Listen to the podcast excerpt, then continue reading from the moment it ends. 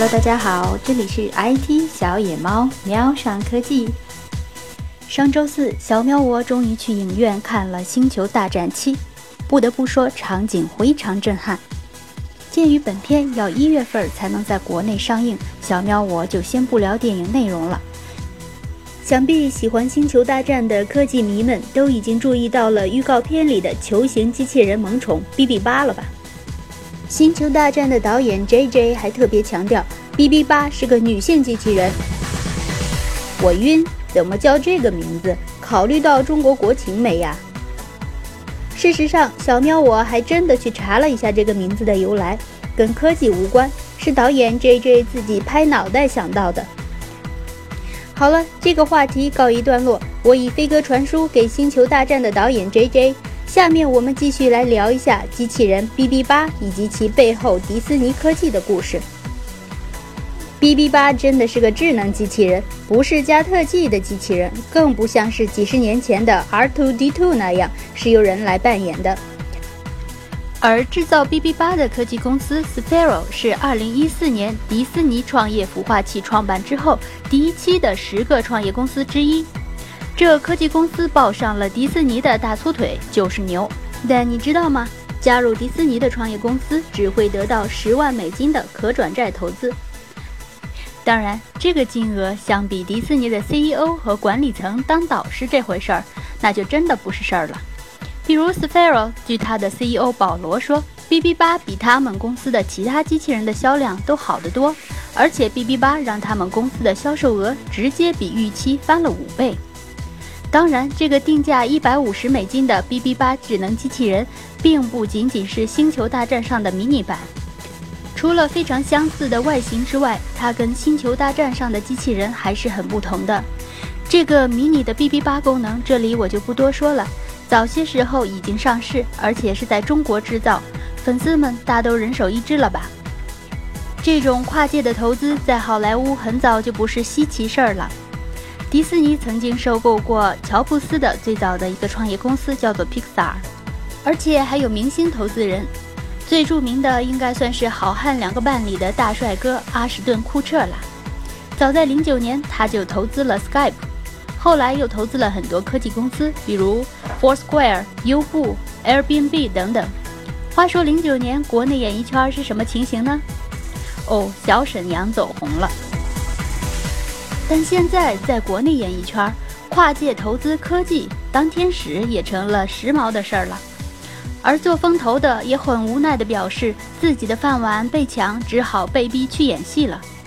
其实这种融合挺好的。小喵，我最讨厌的就是给人贴标签，对人进行定义，似乎定义了这个就不能再去做那个一样。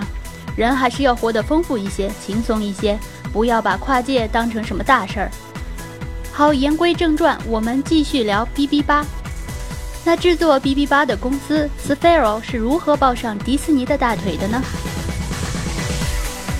事实上，迪士尼的创业孵化器是由著名的创业孵化器 TechStars 来管理的。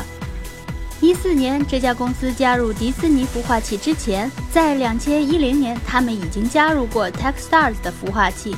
那时候，Sphero 还不叫 Sphero，这个公司是由两个工程师联合创建的，还处于屌丝状态。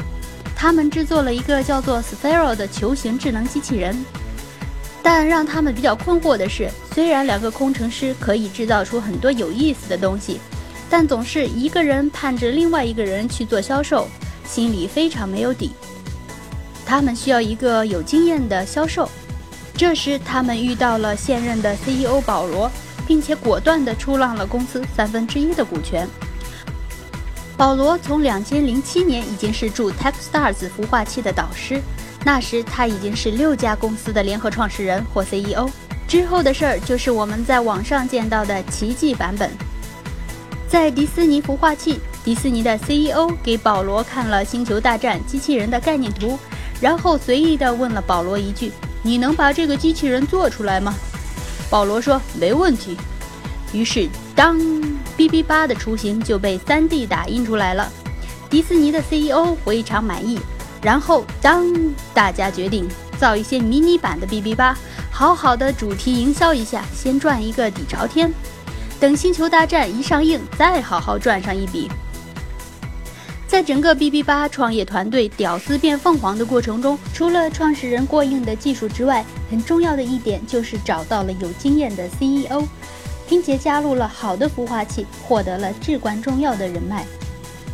虽然这个过程看似简单，但关键一点是如何踩到点儿上。小喵，我的经验告诉我，创始人需要具备很好的技术前瞻性和市场前瞻性。这可以帮助团队踩对正确的时间点儿，这样为加入好的孵化器取得了优势。